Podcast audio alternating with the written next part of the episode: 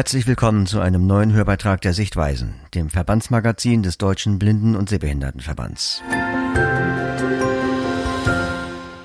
Nach dem Besuch einer Zirkusschule in England tourte Dörte Mark mit Comedynummern und Kindertheaterstücken über die Bühnen Deutschlands. Doch mit der Diagnose Retinitis pigmentosa kam ihr vorläufiger Abschied von der Bühne. Heute hängt ihr Trapez im Wohnzimmer und sie steht stattdessen mit einem Mikrofon auf der Bühne.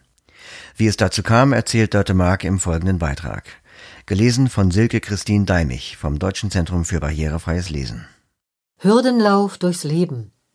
Sie lernte Artistik am Trapez, tourte mit Comedy- und Kindertheaterstücken durchs Land und liebte die Bühne. Dann die Diagnose Retinitis pigmentosa. Erblindung genetisch programmiert. Anfangs verzweifelt übersprang Dörte Mark mit viel Ausdauer dennoch die Hindernisse, die auf ihrem Weg lagen, die realen und die abstrakten, bis sie ins Scheinwerferlicht der Bühne zurückkehrte. Ein Beitrag von Dörte Mark. Was ist, wenn wir fallen?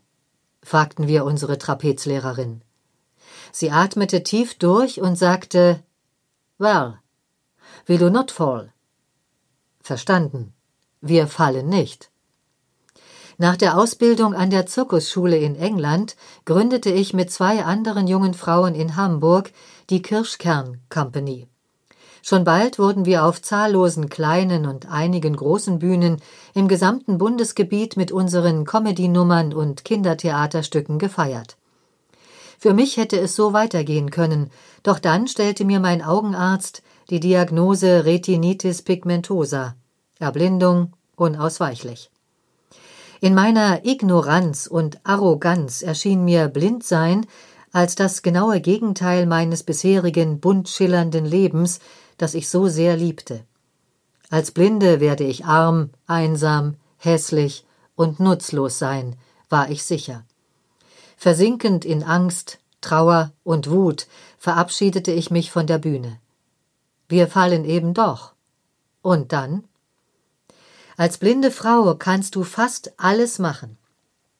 Wenn es scheitert, dann an der mangelnden Fantasie der Sehenden, sagte mir der Berater einer Beratungsstelle für blinde und sehbehinderte Menschen in Hamburg. Er war selbst blind, ein Experte also, der es wissen musste. Ich dagegen dachte wie eine Sehende und konnte mir nicht vorstellen, was man als blinde Frau überhaupt noch machen könnte, und schon gar nicht wie. Schritt für Schritt lernte ich eine Menge Neues kennen. Blinden Langstock, blinden Fürhund, Breitzeile, Sprachausgabe und vieles mehr. Blindentechnisch, schließlich fit, beendete ich mein Studium mit einem neuen zweiten Hauptfach Sport. Für die Abschlussprüfung in Leichtathletik lief ich nach monatelangem Training und dank kreativer Ideen meiner Kommilitoninnen und Kommilitonen blind über Hürden. Völlig sinnlos für meine berufliche Karriere, aber wichtig für mein Selbstbewusstsein. Immer häufiger gebucht. Mit dem Hochschulabschluss in der Tasche ging ich zu Dialog im Dunkeln, einem Ausstellungsprojekt, bei dem blinde Guides die sehenden Besucher durch eine aufwendige, lichtlose Installation führen und ein Dinner im Dunkeln angeboten wird. 15 Jahre war ich dort Leiterin des Bereichs Bildung, qualifizierte mich in Fortbildungen zum Coach und zur Teamentwicklerin, entwickelte Workshops für Teams und Führungskräfte und bereiste die Welt. Beruflich lief es nicht schlecht und privat noch besser. Ich lernte einen wunderbaren Mann kennen und wir bekamen zwei Kinder. Meine Tochter und meinen Sohn habe ich noch nie gesehen, doch für mich sind es die schönsten Kinder der Welt. Vor einigen Jahren bekam ich die Chance, auf die Bühne zurückzukehren. Ich wurde als Moderatorin für Tagungen und Kongresse und als Rednerin immer häufiger gebucht und machte mich schließlich selbstständig. Ich kann mir zwar nicht vorstellen, wie man blind diesen Kongress moderieren kann, aber machen Sie mal, sagte mir einmal ein Auftraggeber, und viele dachten sicher ähnlich. Derlei Bedenken waren mir ein Ansporn. Wie damals beim blinden Hürdenlauf arbeitete ich hart und fand Lösungen für die speziellen, blindheitsbedingten Herausforderungen auf der Bühne. Dass ich überzeugt hatte, wusste ich, wenn ein Veranstalter im Nachhinein sagte, na ja, eigentlich ist es ja auch leichter, blind zu moderieren.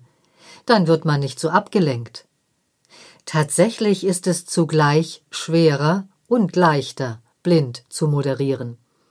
Aber vor allem ist es ein Handwerk, das man lernen kann. Und heute mein Beruf. Ich recherchiere tagelang. Die Fantasie der Sehenden hat sich in den vergangenen Jahrzehnten begonnen zu entfalten. Langsam zwar, aber immerhin. Es ist heute fast selbstverständlich, dass ich für Veranstaltungen zur Inklusion gebucht werde. Inklusion in der Bildung, Inklusion auf dem Arbeitsmarkt, barrierefreies Bauen. Für diese Themen nimmt man gern eine Moderatorin mit einer Beeinträchtigung. Mir kam das entgegen, denn ich bin mit all diesen Inhalten gut vertraut. Bald kamen aber auch Aufträge zu benachbarten oder auch zu ganz anderen Themen. Altenpflege, Kinder- und Jugendhilfe, Digitalisierung, Kriminalität, Mehrsprachigkeit, Wohnungsnot und Stadtplanung. Auf keinem dieser Gebiete bin ich eine ausgewiesene Expertin. Doch als Moderatorin muss ich natürlich die entscheidenden Fragen stellen können. Ich recherchiere dafür jedes Mal aufs Neue, tagelang mit wachsender Begeisterung, telefoniere ausführlich mit allen Referenten und Podiumsgästen und staune immer wieder, wie viele unterschiedliche Aspekte sich hinter jedem einzelnen Thema verbergen. Auf der Bühne habe ich anders als früher kein Zirkusgerät mehr dabei, doch in unserem Wohnzimmer hängt ein Trapez. Und ich fahre auch wieder Einrad, nur so zum Spaß. Mein Berater hatte recht behalten. Du kannst als blinde Frau alles machen. Aber ich habe beim Training zum blinden Hürdenlauf auch verstanden, dass der Aufwand dafür ungeheuer hoch sein kann. Manchmal macht das Spaß und oft lohnen sich die Extrameilen, aber längst nicht immer.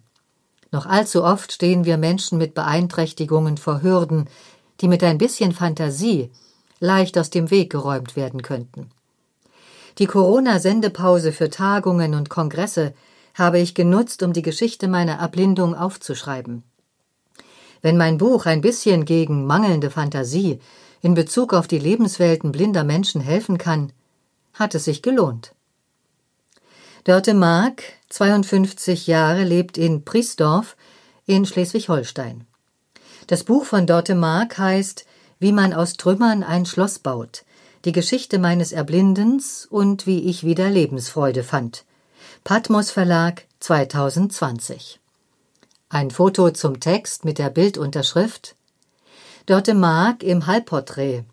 Sie steht im Scheinwerferlicht und spricht in ein Headset. Sie trägt kinnlanges helles Haar mit Seitenscheitel und ein T-Shirt mit halblangen Ärmeln. Das Schwerpunktthema der Sichtweisen im Buchmessemonat Oktober lautet Literatur. Wie blinde und sehbehinderte Menschen in Büchern dargestellt werden, beleuchtet ein Interview mit Ulrike Backofen. In einem weiteren erklärt Thomas Kalisch, wie es mit der Umsetzung des Marrakesch-Vertrags aussieht. Klassiker der Weltliteratur werden vorgestellt und es gibt Neues vom Tastbücherprojekt des DBSV. Außerdem berichtet die Studentin Nina Becker in der Rubrik Forum, wie sie sich an der Uni Mainz für Barrierefreiheit engagiert. Und Jurist Christian Seuss erklärt in der Rubrik Service, was eine Patientenverfügung regelt und warum es sinnvoll ist, eine zu haben. Wir hören uns im November wieder. Wir freuen uns auf Sie.